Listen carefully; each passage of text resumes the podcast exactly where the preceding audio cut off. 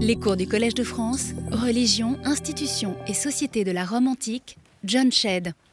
Mesdames, Messieurs, chers amis, c'est avec un plaisir renouvelé que je vous retrouve pour ouvrir avec vous une nouvelle page des institutions, des religions et de la société romaine. Une page qui sera consacrée cette année, vous l'avez vu, à un thème dont il a été souvent question ici, mais que je n'ai jamais eu l'occasion d'explorer en détail, privatim theos colere, vénérer les dieux à titre privé.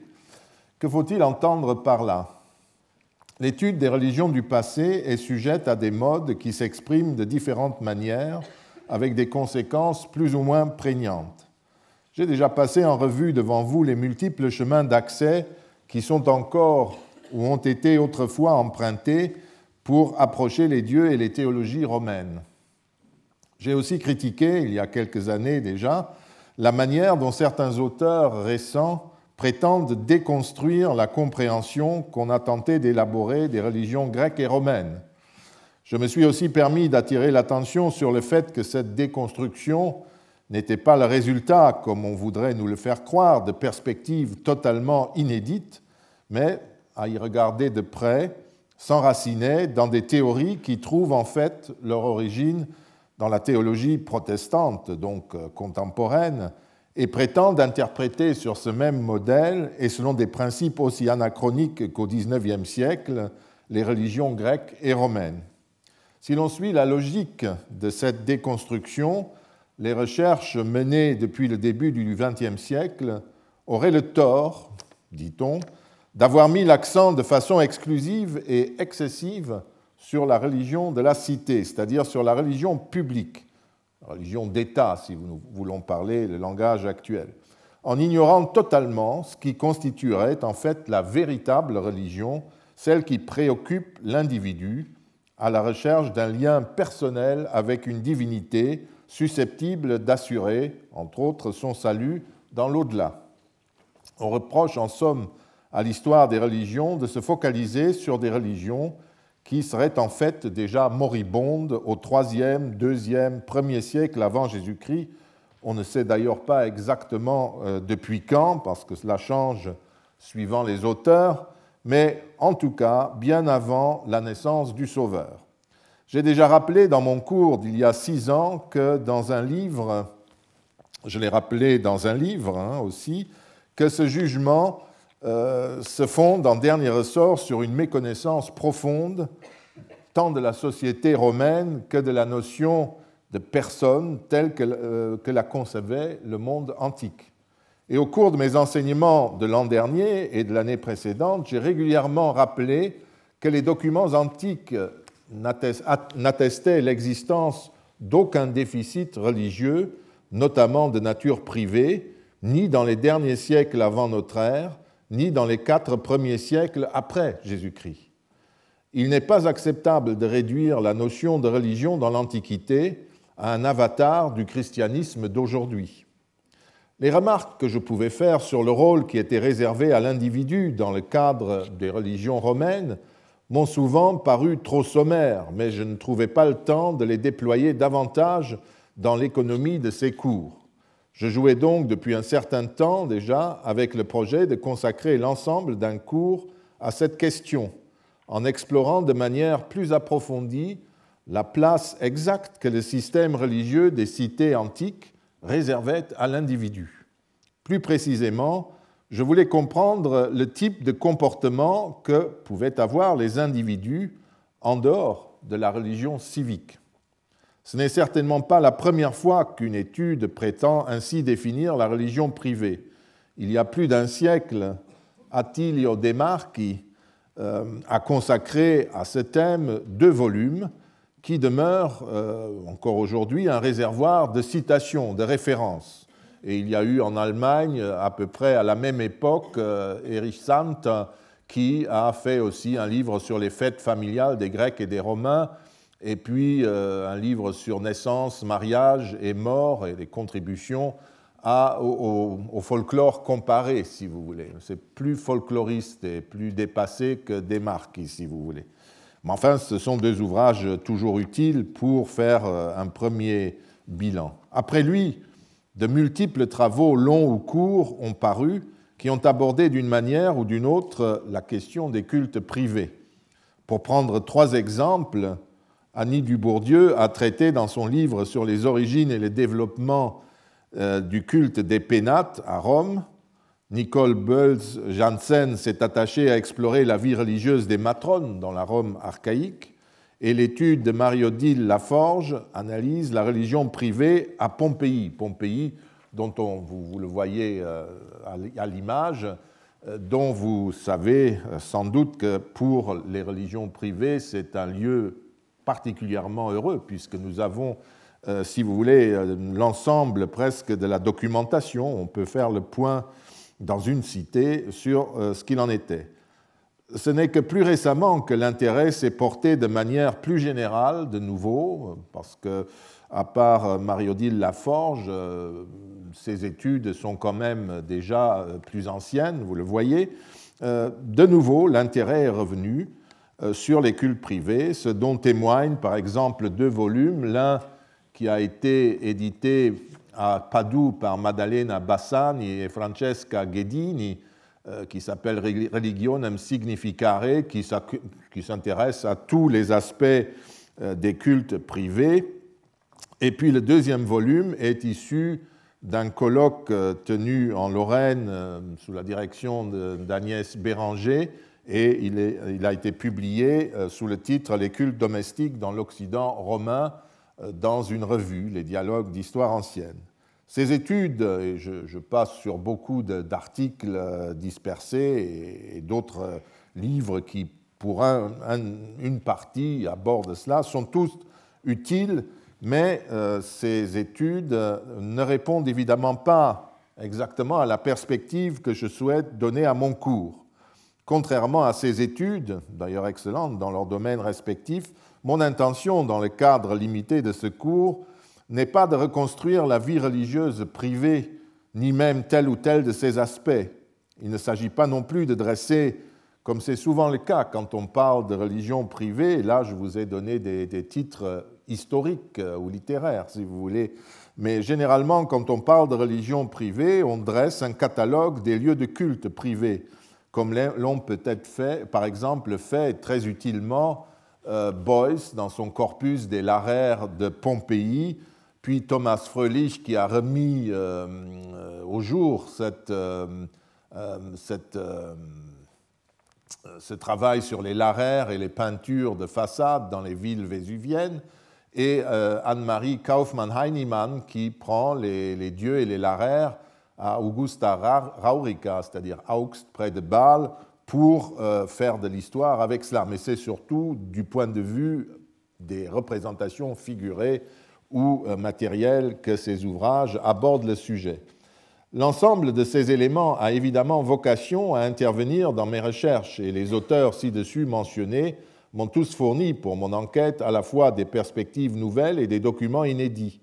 Mais comme vous le savez, le Collège de France n'a pas pour mission d'enseigner les fondamentaux, mais d'exposer des recherches, une recherche en cours. Je vous renvoie donc à l'ensemble de ces études si vous êtes intéressé et passionné par l'un ou l'autre de ces documents euh, que je citerai au cours de l'analyse, ou bien par des questions qui ne seront pas abordées ici euh, sinon dans le cadre d'une enquête bien spécifique. Et si vous voulez aller plus loin, donc vous avez une petite bibliographie. Quelle est donc la nature de l'enquête que je compte mener? Le cours de cette année se propose, vous l'aurez compris, de répondre à l'accusation qui est souvent faite aux historiens des religions grecques ou romaines de délaisser le domaine individuel et privé pour ne prendre en compte que la cité, l'État. Je ne suis pas certain qu'un ancien aurait bien saisi la nature de la difficulté, comme vous le verrez, je l'espère, à la fin du cours.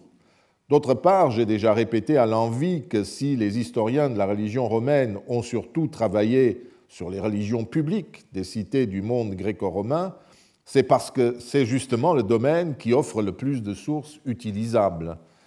Ils ne l'ont pas fait euh, avec l'intention d'occulter le fait que l'humanité aspirait ardemment à partir du IIIe siècle avant Jésus-Christ à une réforme religieuse et attendait son sauveur. On pourrait d'ailleurs se demander pourquoi, bien des siècles plus tard, les pères de l'Église ont encore jugé nécessaire de polémiquer avec ceux qu'on appelle les païens à propos de leur culte public, s'il ne s'agissait là que de cultes qui étaient en totale décadence depuis 2, 3, 4, 5 siècles, on ne sait trop. Et cela, euh, ces polémiques euh, remontent encore au 4e, 5e siècle après Jésus-Christ.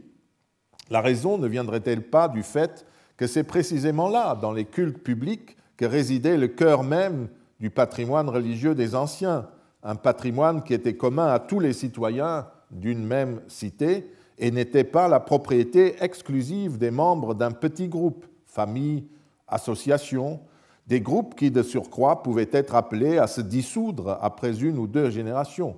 Les cultes publics sont en général ce qui survit. Les cultes des familles, les cultes privés, s'évaporent au moment où les familles se dissolvent, où les individus disparaissent. Donc il est normal que nous ayons beaucoup de, sources pour une cité qui est connue sur à peu près 1000 ans. Or, il se trouve qu'au Ve siècle, les chrétiens se sont justement trouvés dans une situation qui leur permettait d'engager une semblable polémique avec quelques chances de succès, dans la mesure où c'est à partir du IVe siècle que l'on assiste effectivement à un déclin progressif, néanmoins, des religions publiques traditionnelles. Ça s'est fait d'ailleurs sous le coup de lois et de, de constitutions impériales. Un déclin dû au choix religieux opéré à ce moment-là par une partie de l'élite et surtout par la plupart des empereurs, euh, notamment les fils de Constantin et ses successeurs. Mais euh, il n'est pas dans notre intention d'entamer à notre tour une polémique à ce sujet. La réponse la plus efficace viendra, à mon sens, de l'examen minutieux de l'ensemble de ce que nous connaissons de la religion privée. Il s'agira notamment de regarder si la dévotion qui était manifestée aux dieux dans ce cadre réputé plus proche des individus, la religion privée, était d'un autre type que celle qui se déployait dans l'espace de la cité, avec son forum, ses fêtes carillonnées et ses rites publics. On va essayer de voir si c'est différent. Et pour commencer, je parlerai des individus, d'ailleurs plutôt que de l'individu. Réduire le comportement religieux au seul individu et sous cette forme presque philosophique, qui est déjà une confession, me paraît une approche inopérante qui tente à opposer l'individu à la société et au groupe auquel il appartient, ce qui, sauf dans le cadre d'éventuels épisodes de troubles civiques, euh, est un comportement collectif qui n'est jamais attesté dans l'Antiquité classique. C'est une attitude qui n'est d'ailleurs jamais durable si l'on fait abstraction de quelques cas célèbres et marginaux comme celui des philosophes cyniques. Ce type de représentation a tendance à fausser le raisonnement du savant moderne qui travaille trop exclusivement avec des sources littéraires. Comment en effet être certain que ces sources littéraires traduisent bien la réalité historique de l'époque qui est prise en considération, l'Empire romain? Les textes qui ont survécu sont en règle générale le résultat d'un choix qui a été opéré depuis l'Antiquité par des érudits et des maîtres d'école chrétiens. Or, ce qui n'intéressait pas ces gens-là, ou leur semblait intellectuellement dangereux, et on les comprend, était détruit, et en tout cas censuré, puis euh, négligé, oublié, avant de disparaître. Le temps, l'humidité, les termites et le feu ont fait le reste. Mais même en tenant compte de la nature de ces choix, qui risquent de nous présenter toujours des idées qui, paraissent, qui paraissaient à l'époque les plus compatibles avec la doctrine chrétienne, on se heurte à un autre obstacle. Qu'est-ce qui garantit en effet que, ces textes, que les textes en question, même si nous y avons accès, traduisent bien la réalité historique du moment plutôt que les idées de l'élite sociale? On a ainsi considéré que les textes de Varron et de Cicéron, les deux grands intellectuels du premier siècle avant notre ère, qui ont laissé beaucoup d'écrits sur ce sujet, on a toujours considéré que ces textes-là offraient le point de vue qui était celui des milieux dirigeants sur la pratique religieuse et non pas celui du peuple, concept romantique que vous connaissez. Une pratique qu'ils auraient eu tendance à réduire à leurs intérêts de classe, comme on disait jadis. Nous en avons déjà parlé il y a cinq ans. Il est vrai que même si l'on prend soin d'examiner et de critiquer de près les sources littéraires, tout en essayant de rétablir de la manière la plus précise possible ce que les textes reflètent de la réalité et des pratiques quotidiennes des anciens, on ne peut être assuré de dépasser le point de vue des élites, d'après ces théories. Or, cela fait longtemps que les historiens avertissent leurs collègues qui ne travaillent que sur les sources littéraires que le seul moyen de répondre à cette interrogation que chacun se pose évidemment est de croiser leurs informations avec les documents directs, non sélectionnés par les maîtres de vérité chrétiens ou par, plus modestement, l'œuvre destructrice du temps, sinon les dents des rongeurs. Autrement dit, c'est seulement en contrôlant si l'épigraphie, les inscriptions, la papyrologie et l'archéologie confirment ou infirment le contenu des sources littéraires que nous pouvons mesurer la valeur historique des discours produits par les érudits, les poètes ou les historiens romains. Il devient alors possible de nuancer les affirmations venues des sources littéraires, de mieux en saisir la portée, voire de les contredire. Il ne faut cesser de rappeler que les sources littéraires doivent être encore et toujours confirmées et précisées par les inscriptions et éventuellement même l'archéologie une documentation qui témoigne justement de ce que les cultes publics avaient bien pour l'ensemble des habitants du monde romain l'importance que leur prêtent les textes des érudits et des historiens romains. Les sources extérieures permettent même de comprendre et de sauver ce que les sources littéraires passent d'ordinaire sous silence ou donnent pour connu, parce que c'est tellement banal, n'est-ce pas, à savoir le ritualisme des Romains quand je décris euh, une messe qui un service religieux qui a lieu à Notre-Dame, euh, je ne vous apprends rien parce que vous savez ce que c'est une messe. Et pour les historiens, dans 3000 ans, c'est une catastrophe que je sois aussi laconique, parce qu'ils aimeraient bien que je dise ce qui se passe du début à la fin. Mais ce n'est pas dans la littérature qui a en général d'autres objectifs qu'on va faire cela. Les inscriptions, parfois, le font, et c'est par là qu'ils sont euh, précieux. Je vous ai parlé à plusieurs reprises, encore l'an dernier, pour prendre un exemple, de la démarche théologique typiquement romaine, mais pas seulement romaine d'ailleurs, elle est aussi grecque, qui consiste à décomposer l'action d'une divinité donnée en plusieurs ressorts patronnés chacun par une autre divinité. Augustin, citant Varon, rappelez-vous, se gosse de ces petites divinités fonctionnelles, plébéiennes comme il dit, et l'on s'interrogeait sur la réalité de ces pratiques que l'on avait tendance, dans ces sources littéraires, à reléguer euh, au lointain passé. On pensait que Varron et Augustin plaisantaient là, et c'était des vieilles, euh, lunes que Varron citait, et Augustin se gosse évidemment de tout ce fatras. Or, certains des protocoles épigraphiques d'une prêtrise hautement officielle, celle des frères Arval, euh, avec lesquels je vous fatigue souvent, euh, illustre la manière dont les prêtres étaient capables, au moins jusqu'en 240 après Jésus-Christ, de se livrer sur le tas d'un rituel, au moment où ils construisent un rituel, à cet exercice théologique. Vous vous rappellerez certainement les séries de sacrifices expiatoires rendus nécessaires par la présence de travaux effectués dans le bois sacré de la déesse vénérée par César Val. Les listes de divinités ainsi invoquées dans le cadre de ces sacrifices expiatoire était construite avec un art consommé et correspondait pleinement à l'inclination théologique romaine qui consistait, comme je l'ai dit, à décomposer en divinités mineures l'action et le pouvoir d'action des divinités supérieures. Les plaisanteries d'Augustin et les descriptions érudites de Varron ne visent donc pas un trait de folklore, mais pointent l'une des pratiques qu'on peut considérer comme centrales de la théologie romaine. Mais sans les inscriptions, on ne pourrait pas le dire. Nous serions devant un point d'interrogation. De la même manière, on, ne peut se contenter, pour décrire la vie religieuse des individus dans le monde romain, de citer les traités de Cicéron, destinés avant tout à familiariser les Romains avec la philosophie platonicienne.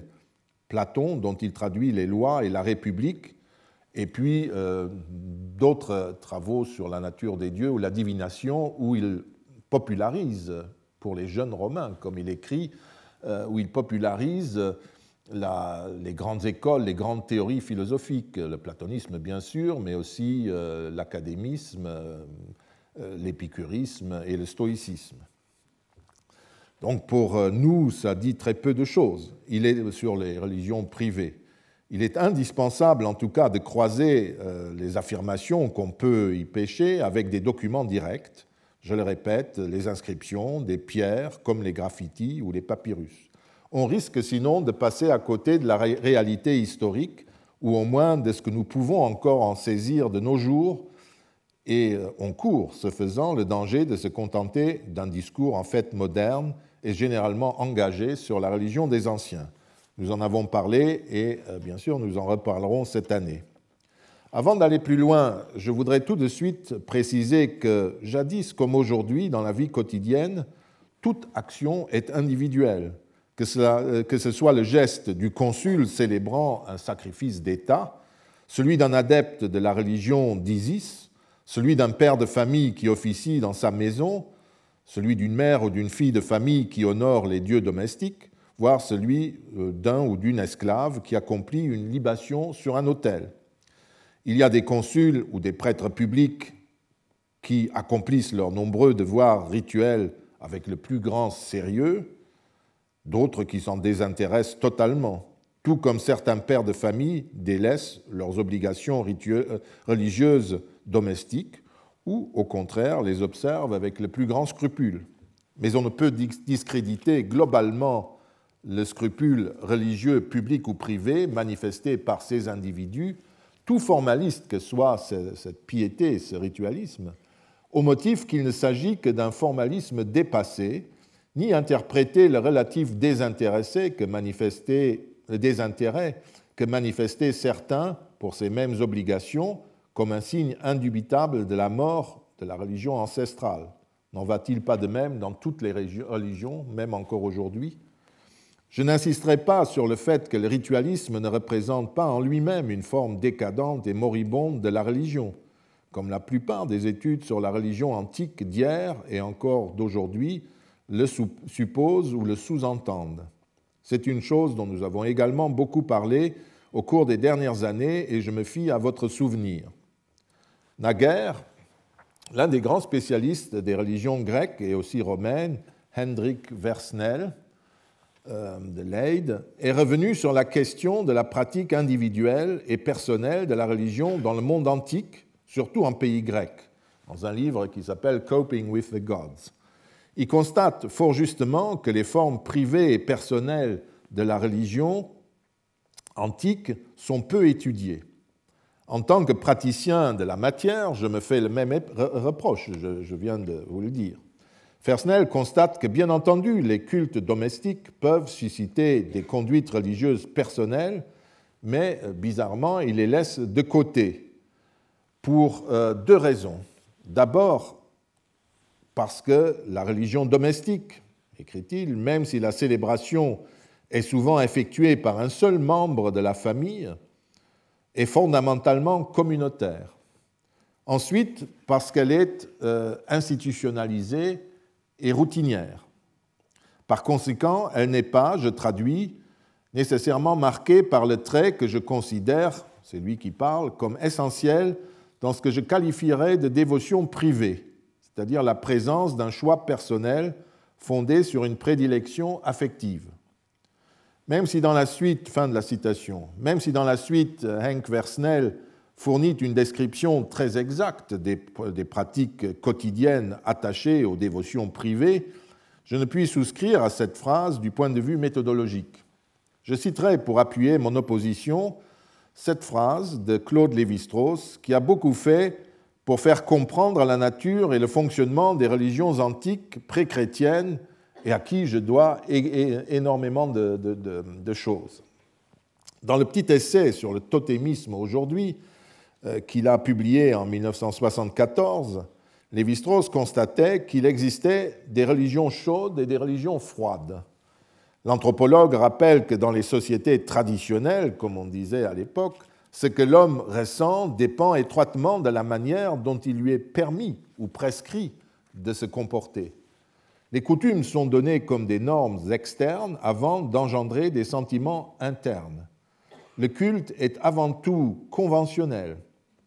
Il n'a rien de spontané et l'individu n'a pas d'autre euh, explication à avancer d'autres causes à assigner à son comportement que la tradition.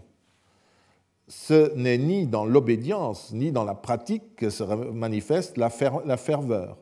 Elle apparaît dans les occasions où la coutume est violée. Ce ne sont pas les émotions qui provoquent les rites, mais les rites qui engendrent et suscitent les émotions. Dans les religions qu'il appelle chaudes, l'individu est porté vers la religion, la pratique et la foi par le sentiment, prenons le christianisme, hein.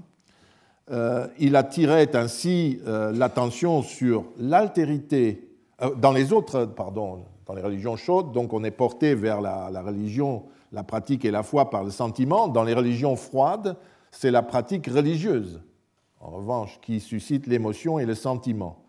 Lévi-Strauss attirait ainsi l'attention sur l'altérité des religions telles qu'elles existent dans de vastes parties du monde actuel et telles qu'elles existaient aussi dans le monde antique. J'ai aussi protesté il y a six ans dans mon cours contre l'application au monde antique de principes religieux chrétiens et plus précisément des principes qui se sont répandus dans le monde occidental et dans les christianismes à partir de la Réforme. Ce n'est pas ainsi, je crois, qu'il faut apprécier la religion des anciens. Mais le choix apparemment étrange ainsi opéré par Fersnel, au rebours de ses positions habituelles, a une raison d'être. Il suffit de rappeler euh, que Fersnel, et vous l'avez euh, sur euh, la même fiche que là, a travaillé depuis quelque temps sur ce qu'on appelle l'énothéisme, le culte d'un seul Dieu, à côté d'autres dieux, mais on privilégie un seul Dieu parmi euh, d'autres. Il a travaillé sur la représentation d'un pouvoir divin unique pour essayer de comprendre et de décrire le mouvement intellectuel qui conduit un jour vers le monothéisme chrétien. Et sa position consiste bien souvent à relever qu'un certain nombre de tendances considérées comme étrangères, par exemple orientales, ou chrétiennes, étaient déjà en fait présentes dans le polythéisme euh, grec. Sur ce plan, je le suis entièrement. Euh, et il continue d'ailleurs par là une tendance qui existait déjà à la fin du XIXe siècle et qui était par exemple celle d'un professeur de l'université prussienne de Strasbourg, Reitzenstein, que je vous ai cité plusieurs fois, un spécialiste des mystères de l'Antiquité et qui essayait aussi de montrer que le christianisme n'était pas une monstruosité tombée du ciel, mais que c'est une religion qui s'inscrit dans un certain développement. Tout cela est très bien. Euh, j'ai déjà euh, eu l'occasion de vous dire que toutes ces idées, toutes les idées religieuses, par exemple, sont présentes dans le cerveau humain, et cela depuis bien longtemps. Euh, les Grecs et les Romains pouvaient parfaitement penser la même chose que nous sur ce plan. Ceci étant, tout dépend du nombre de ceux qui pensaient de cette manière et surtout du contexte dans lequel ils le pensaient. Le comportement d'une minorité qui a en outre des comportements extrêmes, comme le souligne, à juste titre Fersnel, ne permet pas de décrire la tendance religieuse générale d'une époque, mais il peut pointer ainsi certains comportements qui sont ainsi attestés. On sait qu'il y a des gens qui sont capables de penser ça avant même euh, le développement du christianisme, et ce qui permet de voir euh, comment le christianisme a été construit, si vous voulez. Pour son projet, ces quelques documents et comportements, tout minoritaires qu'ils euh, étaient, permettent d'établir que les chrétiens n'ont en quelque sorte, je le répète, rien inventé, mais que leur religion constituait une des possibilités, une des voies possibles dans le monde romain. Partir d'un tel principe pour mon enquête reviendrait évidemment à nier la méthode historique et les enseignements de l'anthropologie sociale, celle de Claude Lévi-Strauss, de Jean-Pierre Vernant, de Edmund Leach, de Clifford Geertz, de Charles Malamud et tant d'autres. Chez les anciens, la prédilection sentimentale et personnelle pour une divinité est une extravagance, pour citer Hank Versnell lui-même, un comportement extrême qui était critiqué et qui était rien moins que fréquent. Cela reviendrait mettons aujourd'hui, à décrire la vie religieuse en Europe en se focalisant sur les mouvements druidiques ou néo-païens. Vous m'accorderez qu'ils sont plutôt marginaux. La position que j'observerai dans ce cours sera, sans nier en rien l'existence de quelques extravagants, de prendre en compte l'ensemble des éléments de l'activité religieuse individuelle qu'il s'agisse du culte domestique, de l'activité votive qui se déroule dans les lieux de culte et qui a laissé des dizaines de milliers de témoignages en tout genre, bref, tout ce volant que euh, Henk Versnell décrit dans les pages citées en insistant sur le fait que ce sont les expressions de dévotion personnelle. Pour nous, il s'agira précisément de mieux observer ces comportements et de les comparer à ceux qui régissent les cultes dits publics. L'intérêt accordé aux conduites religieuses des individus ne signifie pas non plus que ces actions soient immédiatement compréhensibles par un moderne. Il faut se garder, par précaution méthodologique, de présumer que les actes religieux étaient vécus comme le sont les actes individuels d'aujourd'hui, au moins tels qu'ils sont devenus après la christianisation en plusieurs étapes du monde occidental. Donc moi, je ne regarde pas quelques excentriques dont Versnel fait son beurre pour euh, poser un certain type de questions, mais je prends l'ensemble des manifestations de la religion privée pour poser une question, est-ce que c'est vraiment différent du reste? Est-ce que c'est vraiment là que se situe une évolution euh, et une nouveauté? Commençons pour nous faire un peu les idées. Moi, je peux raisonner uniquement à partir des faits, des données. Donc, je prends tout de suite deux exemples dans lesquels des individus se trouvent au premier plan. Commençons par une source littéraire. Elle concerne Lucius, le héros des Métamorphoses d'Apulée, un roman écrit au IIe siècle après Jésus-Christ, que je vous recommande, il est très drôle, qui raconte la transformation en âne d'un jeune homme de bonne famille, de bonne famille, curieux de sorcellerie, ensorcellement dont il est finalement délivré par l'intervention d'Isis. L'histoire tout entière est racontée à la première personne par les héros, et nous avons donc affaire à un individu qui parle lui-même de ce qui lui est personnellement arrivé. Ce qu'il était évidemment le seul à connaître vraiment, parce que pour ses concitoyens et ses parents, il a tout simplement disparu un jour de façon inexpliquée. Et sous sa peau d'âne, Lucius comprend ce qui se passe autour de lui et il essaye, évidemment sans le moindre succès, de communiquer avec les autres et de participer à la vie sociale. Ces braiements ne font que susciter le rire, évidemment, parce que ça se termine toujours en fracas et en braiements euh, ineptes. Quand il réussit finalement à échapper à ses maîtres tyranniques, parce qu'il vit une vraie passion, il finit par, euh, voilà, c'est dans ce passage-là, il finit par euh, euh, arriver sur une plage, ça se passe en Grèce, euh, où il assiste au lever du disque lunaire qui émerge de l'eau avec une majesté toute divine. Il décide alors d'invoquer la déesse, il ne sait pas très bien qui c'est, qui se dissimule sous ce phénomène. Il se lave, puis il lui demande de le délivrer de son mauvais sort ou de le faire mourir, parce qu'il en a assez. Lucius ignore de quelle divinité il s'agit. Il parle de Cérès, de Vénus, de Proserpine. En tout cas, il implore son aide, puis il se couche et s'endort, et une figure divine lui apparaît. Suivant la technique euh, antique classique de l'incubation, on fait une prière, on se purifie et on dort euh, en attendant que la divinité ou une divinité vous apparaisse. Il s'endort donc et une figure euh, divine, féminine, lui apparaît. Elle lui dit qu'elle viendra à son secours, lui révèle son nom, Isis, et lui précise comment il pourra redevenir le lendemain un homme, cet homme appelé Lucius. Avant de disparaître, la déesse lui annonce encore qu'il lui doit désormais sa vie jusqu'à son dernier soupir, et, je cite, C'est justice qu'à celle dont le bienfait lui aura rendu sa place parmi les hommes, ils doivent tout ce qui lui reste à vivre. Elle lui promet encore une vie heureuse sous sa protection, voire même une prolongation de sa vie s'il demeure pur, et lui assure aussi qu'il continuera de la servir aux Champs-Élysées dans les enfers, où elle règne aussi. Isis est une souveraine jalouse, elle veut être partout.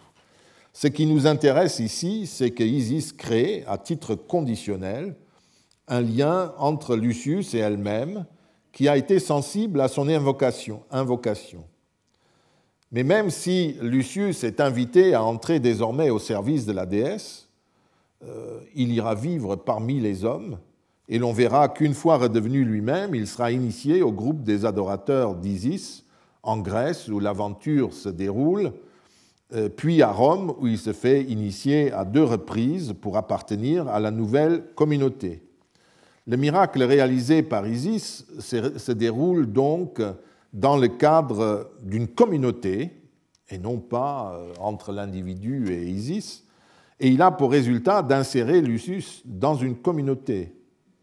Il ne s'agit pas d'un lien exclusif qui se crée entre Isis et le miraculé, éventuel, hein, lequel se torturerait sur son sort. C'est une relation différente qui s'établit entre la déesse et Lucius en tant qu'il devient membre du groupe Isiaque, ceci en raison du sauvetage accompli par la déesse, non pas à la suite d'une conversion ou d'une pénitence.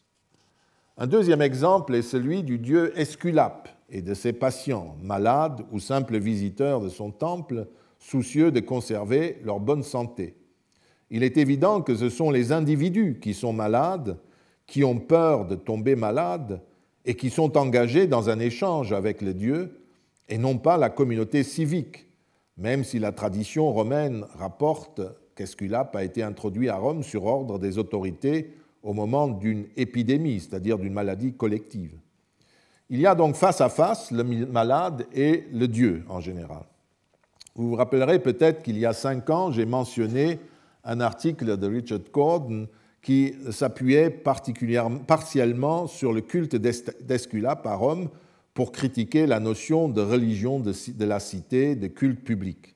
Sans sortir explicitement de ce modèle du culte public, Gordon décrit néanmoins la religion civique comme un compromis civique qui créerait un lien étroit entre sacrifice, bienfaisance et domination sociale exercée par l'élite. Ce modèle de la prêtrise et du culte aurait été imposé par l'élite romaine à ses inférieurs, puis aux prêtrises locales d'Italie et des provinces. Gordon considère ainsi que la population euh, rurale n'aurait en fait rien compris au système sacrificiel des élites romaines qu'elle ne connaissait pas, d'après lui, mais qui présentait l'avantage de faire participer tous les membres de la cité à des distributions de viande. J'ai considéré à l'époque que cette considération était très réductrice. Elle oublie notamment ce que les critiques du modèle euh, civique de la religion passent toujours sous silence, le fait que la population, toute la population, connaissait en ville comme à la campagne le système sacrificiel, dans la mesure où elle le pratiquait à l'intérieur des familles, en ville comme sur le territoire rural des cités et dans les grands sanctuaires ruraux, avant et après la conquête romaine. Et il n'y avait pas de différence entre tous ces sacrifices, sauf peut-être en quantité de viande euh, qu'on pouvait acheter. Le banquet sacrificiel, notamment, faisait toujours partie à Rome, comme en Italie et dans les cités de l'Empire, de tout service religieux. Il faudra nous en souvenir au cours des leçons prochaines. Pour Gordon, en tout cas, les dieux qui se manifestaient aux gens ordinaires auraient été plus inquiétants, plus dominateurs et sans doute plus efficaces que ceux du culte public, qui opérait abstraitement pour le bien-être de tous. Tout cela lui paraît attesté par l'expansion rapide du culte d'Asclépios, par l'apparition des héros guérisseurs, par la prolifération de petits oracles et de mystères privés, ainsi que de faiseurs de miracles et de sorciers. Ce foisonnement religieux marquerait les limites de l'acceptation par les masses du modèle cultuel, rationnel, sage, pompeux, qui était imposé, dit-il, par les élites. À ces considérations, on peut tout de suite opposer plusieurs objections. D'abord, Richard Gordon, qui a par ailleurs publié un excellent article euh, plus récent concernant, euh, enfin un peu plus récent, concernant les mécanismes de la guérison dans la médecine populaire, ne tient pas compte du fait que beaucoup de ces cultes ont été répandus par les élites elles-mêmes. Je l'ai dit, c'est le Sénat romain qui a fait venir Asclépios Esculape à Rome et a construit son temple sur l'île Tibérine, et c'est avec la création de colonies romaines que le culte s'est ensuite diffusé en Italie du Nord et vers les pays danubiens. Et ce sont encore les autorités qui ont déduit, comme on dit, ces colonies, qui ont installé le Dieu. D'autre part, et surtout, Gordon me paraît considéré comme une évolution historique, ce qui n'est à mes yeux que l'effet d'une meilleure documentation. C'est à partir des deux derniers siècles avant Jésus-Christ, ou peut-être la fin du troisième, que nous disposons de sources assez précises et étendues pour connaître un peu mieux la vie religieuse générale, celle des cités, mais aussi celle de ses sous-groupes. Et nous apprenons qu'il y avait des cures dans le temple d'Esculape, qu'il y avait des mystères privés aussi, des héros et des charlatans guérisseurs. En quoi ces manifestations sont-elles des nouveautés, puisque tout cela existait déjà auparavant? Sans affirmer que les nouvelles conduites religieuses mettait en danger le modèle de la religion civique, puisqu'elle s'inscrivait, je l'ai dit, généralement dans ce cadre, Gordon considère toutefois qu'elles témoignent d'une opposition au modèle prédominant, dans la mesure où elles exigent de leurs pratiquants un engagement religieux véritable et une progression. C'est sur ce point que Gordon laisse, à mon avis, transparaître une référence implicite et anachronique à des formes religieuses bien postérieures. Il est exact que les autorités grecques ou romaines n'aimaient pas les cultes fermés, qui infligeaient des épreuves plus ou moins violentes à leurs fidèles, même s'il faut souligner que les fidèles de ces cultes ne sont pas simplement le peuple, les masses, mais souvent des, citoyens bien intégrés et même aisés. Cependant, quand on lit chez Gordon que euh, ces pratiques seraient a revalued conception of piety une conception réévaluée de la piété, on se pose des questions. Une piété réévaluée par rapport à quoi et pourquoi? Personne ne se plaignait de la piété, tout le monde l'invoquait. Par rapport à une religiosité véritable, plus ancienne, originelle, qui renvoie alors au modèle romantique de la religiosité pure, monothéiste, des origines, ou bien par rapport à ce que Minucius Félix appelle au IIIe siècle après Jésus-Christ, la vera religio, la religion vraie, c'est-à-dire le christianisme. S'agit-il en d'autres termes de l'opposition entre le formalisme rituel et la religion du cœur, émotionnel? Ce type d'interprétation me paraît, vous le sentez, un peu court et ne correspond pas à la réalité, en tout cas à ce qu'affirment les sources. J'ai déjà relevé le côté anachronique de certains paramètres que véhicule cette référence par exemple, le paramètre de l'émotion, qui est loin d'être un comportement universel, en général et en particulier. Mais revenons à l'individu. Ce que le patient recherche dans euh, sa relation avec Esculape, c'est le salut personnel, qu'il soit malade ou qu'il désire préserver sa bonne santé. Il ne cherche rien d'autre. Et ce bénéfice, il le cherche de la même manière auprès d'autres divinités, plus ou moins spécialisées, comme Apollon la bonne déesse, Bonadea, ou bien simplement des divinités considérées par les individus, euh, suivant l'endroit et le, moment, comme puissantes. On cite toujours dans ce contexte le dieu Mars, le dieu guerrier de la guerre, qui était jugé capable d'éloigner toutes les bonnes et mauvaises attaques qui visaient les corps ou les choses, et qui sauvait ainsi ceux qui lui demandaient secours. Je vous ai cité son exemple euh, il y a longtemps déjà quand nous parlions du culte des sources. Mars peut secourir des champs et des troupeaux contre des épidémies, des maladies, comme l'atteste à la fois Caton euh, le censeur au IIe siècle avant Jésus-Christ, et puis un adorateur euh, lettré bien plus tardif dans un temple de Lénus Mars situé au Martperk, près de la colonie auguste des Trévires, ou de la trêve actuelle. Et euh, vous voyez que cet érudit le remerciait euh, dans un poème bilingue rempli de réminiscences homériques en grec de l'avoir sauvé des peines qui avaient conduit aux limites, avait conduit aux limites de la mort, sur le seuil de la mort.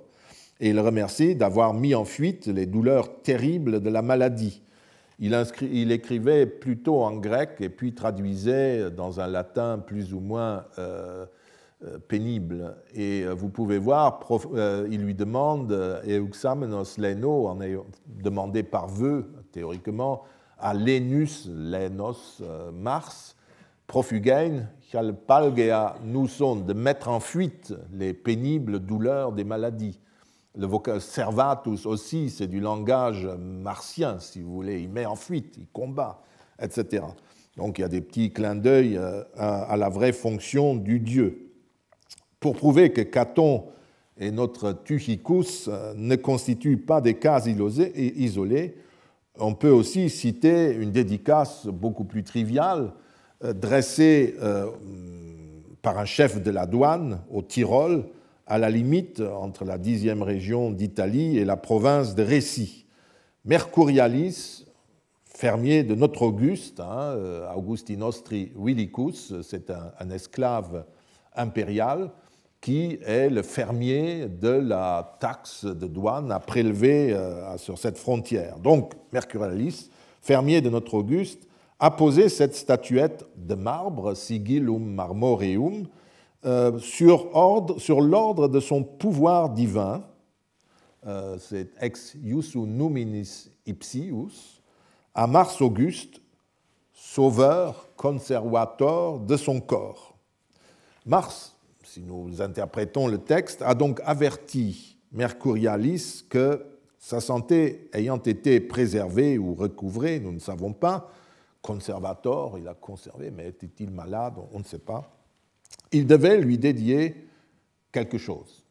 Ce n'est pas un vœu, apparemment, il ne fait pas allusion à un vœu comme on le fait à ce moment-là, et parfois, vous le verrez, les dieux interviennent pour dire, bon, ce serait le moment d'acquitter le vœu euh, que tu m'as fait, mais ici, il lui dit simplement, je te rappelle, tu, m'as prié, alors euh, c'est moi euh, qui t'ai aidé, donc il serait intéressant maintenant de passer à la suite. Et il s'exécute et précise que c'est la puissance, le noumen de Mars qui euh, lui a donné cette euh, recommandation. On peut aussi citer cet ex-voto-ci qui vient de Beni Khaled, Choul, en Afrique proconsulaire, euh, dans lequel un membre de l'élite locale remercie Saturne pour la confiance qu'il a placée dans le dieu et pour la conservation de son salut. Hein. Posé le 11 juin, sans doute, il y a une lacune, mais c'est vraisemblablement ça, sous le consulat de Carus et de Carinus en 283 après Jésus-Christ et consacré à Saturne Auguste. Moi, Gaius Manius Felix Fortunatianus, prêtre, donc élite locale de, de euh, est reçu au, cours du sommeil, hein, in somnis monitus, averti pendant le sommeil, l'ordre de la puissance de Saturne, toujours numine iusus, hein, ces gens-là sont très précis c'est pas Saturne, c'est son pouvoir divin qui euh, les, leur donne une communication. Et c'est ce noumen, hein, entre parenthèses, qu'on peut aussi, dans une variante théologique, diviniser. Ça devient un petit messager, un petit dieu qui, porte des messages. En grec, on dirait un daimon. Donc, sur l'ordre de la puissance de Saturne, et puis euh, il a été averti, euh, et il donne donc, il acquitte ici, moi, Manus, j'ai acquitté le vœu, il fait une quittance votive, et j'ai dédié l'ex voto, nous ne savons pas de quoi il s'agit. Et ça, c'est intéressant, pour avoir vérifié son engagement ou sa loyauté, euh, pro comperta fide, et pour avoir conservé le salut, et parce qu'il m'a permis de conserver le salut le votum, le vœu romain, qui est un contrat réciproque, si vous voulez, et conditionnel, implique la fidesse, le crédit, la loyauté sur laquelle on peut compter. Et l'acquittement répond du côté humain à cet engagement. C'est une inscription qui, dans sa modestie, est très très intéressante. La protection pendant une épreuve, ou bien l'un des aspects de la salus qui pouvait être la santé physique, nous ne savons pas trop ce qui était en cause, mais euh, voyez, ça donne lieu à un échange votif entre euh, Saturne Auguste, le grand dieu africain, et ce monsieur. Mais revenons à Esculape, dont les interventions sont relativement bien connues. Je passe sur l'idée qui veut que le dieu ait été censément plus proche des individus que ne l'étaient les divinités des cultes publics, puisqu'il faisait partie de ce panthéon public, en tout cas à Rome, et recevait des patients de tout genre, même si les gens très riches pouvaient préférer, plutôt que d'aller euh, sur l'île du Tibre, euh, où ils devaient fréquenter euh, toute la population éventuelle de Rome, On y mettait même les esclaves dont on ne voulait pas payer euh, les frais de, maladie, si vous voulez, ou qu'on voulait laisser euh, mourir loin de, sa propriété. Euh, et on les transportait sur l'île Tibérine en les abandonnant aux dieux. Il y a des, règlements contre cela. donc, les gens aisés, plutôt que d'aller là, ou dans un petit temple d'Esculape dans une des cités des colonies d'Italie, préférait aller directement à Épidore, euh, où était l'origine du dieu, et superbe site, et surtout sous l'Empire à Pergame, où euh, ils étaient entre eux, parce que peu de gens pouvaient faire le voyage, euh, et ils s'y trouvaient entre eux. Mais en tout cas, Esculape n'exigeait ni un engagement religieux plus profond, ni une progression à l'intérieur de cet engagement comme nous le sommes habitués à le voir dans la religion chrétienne, par exemple. Le patient venait au temple et se soumettait à la cure qui consistait généralement à boire de l'eau au puits sacré, au puits d'Esculape, qui était réputé, réputé susciter des rêves. Le patient s'endormait ensuite sous l'un des portiques du temple et le Dieu lui apparaissait. Il obéissait ensuite aux injonctions du Dieu et, si l'on suit les textes que nous possédons, il guérissait. Il suffit de lire les multiples témoignages de guérison qui constituent les ornements typiques des temples d'Esculape pour comprendre que le dispositif rituel, l'autel et les restes du sacrifice étaient des éléments très importants du traitement. Je prends un passage. Hein. À Lucius, qui souffrait de, de pleurésie, avait perdu tout espoir chez les hommes, le Dieu révéla qu'il devait, par songe, hein, qu'il devait aller et prendre des cendres du triple autel, c'est l'autel du temple, et les mélanger avec du vin et les placer sur son flanc. Il fut sauvé et exprima publiquement ses remerciements au Dieu, et le peuple se réjouit avec lui. Euh, vous voyez que le, Dieu touche en quelque sorte le malade, ce que Apollon, par exemple, ne ferait absolument pas. Mais il le touche à travers la base de sa statue, les cendres de l'autel, d'autres mangent des pignons d'une euh, pomme de pin qui avait été offerte, etc. Euh, tout cela euh, sert à, il mange ou il l'applique, etc. C'est comme cela que guérit Esculape. Cela montre bien ce genre d'éloges qui sont devenus classiques à Rome et qui existent aussi à Épidore. Cela montre que les patients et les prêtres agissaient en utilisant les aspects les plus traditionnels rituels liés au culte du, Dieu, non pas en ayant recours à des interventions d'un type nouveau. Par rapport à d'autres dieux, y compris un dieu médecin comme l'est Apollon, la seule nouveauté résidait dans le contact plus direct qui s'exerçait avec des mortels, à travers le songe, à travers l'utilisation d'éléments qui provenaient directement du Dieu, comme les cendres et les substances déjà offertes en sacrifice. Il est vrai que les autres divinités agissent de manière plus distante par la simple force de leur pouvoir et sans toucher le, malade. Mars met en, fuite euh, la maladie. Apollon rétablit l'ordre, etc. Euh, des, choses de ce genre. Mais une fois de plus, la cure menée par Esculape se déroule en public. Vous avez vu que le peuple se réjouit avec lui. Il y a certains éléments que vous reconnaissez quand vous lisez ça, et c'est presque la même époque que vous retrouverez dans les évangiles pour les miracles de, Jésus. Hein. C'est toute une culture du miracle qui, se véhicule là-dedans. Mais une fois de plus, donc, c'est en public que cela se fait, devant un temple, dans un public, sous les yeux des visiteurs du temple et des curieux. Et si le, le patient est guéri, il le proclame dans le lieu où se déroule le culte public, en présence de tout le monde, comme c'est aussi plus tard le cas de Lucius dans les Métamorphoses d'Apulée. Les discours sacrés de l'orateur euh, de concert, pourrait-on dire, Elius Aristide, qui vécut au IIe siècle après Jésus-Christ, illustre parfaitement la communication qui se déroule sur l'injonction du Dieu. Au grand Asclepieium de Pergame, le rhéteur, qui était un grand hypochondriaque, hein, il avait toutes les maladies possibles, subit un certain nombre de cures qu'il raconte et qui se déroulent sous les yeux de tous, comme le jour par exemple où le Dieu lui ordonne de se jeter dans la mer hivernale et où toute la communauté se rassemble pour assister à la fin présumée de cette espèce de fou. À la demande du Dieu, Elius rapporte et célèbre ensuite toutes ces cures dans des discours d'apparat tels qu'on les appréciait à l'époque. Rien ne témoigne de l'existence d'une religiosité nouvelle, d'un engagement religieux réévalué, impliquant la pratique d'une progression. Dans quoi on se le demande Les patients ne demandent rien d'autre que la santé et le Dieu de son côté ne leur demande rien d'autre, si ce n'est de porter témoignage de sa fides, comme dit Gaius Manus Félix, de la foi placée dans la parole du Dieu, partenaire du contrat votif ou simplement auteur d'un bienfait parce qu'il il est apparu et il a écouté et conseillé. Ce qui n'est pas surprenant dans la mesure où ils sont, les ex-voto sont de simples signes euh, du commerce euh, ce que je veux dire, malheureusement, l'immense majorité des, ex-voto ne sont pas aussi beaux que les textes que, vous avez vus euh, sur Esculap.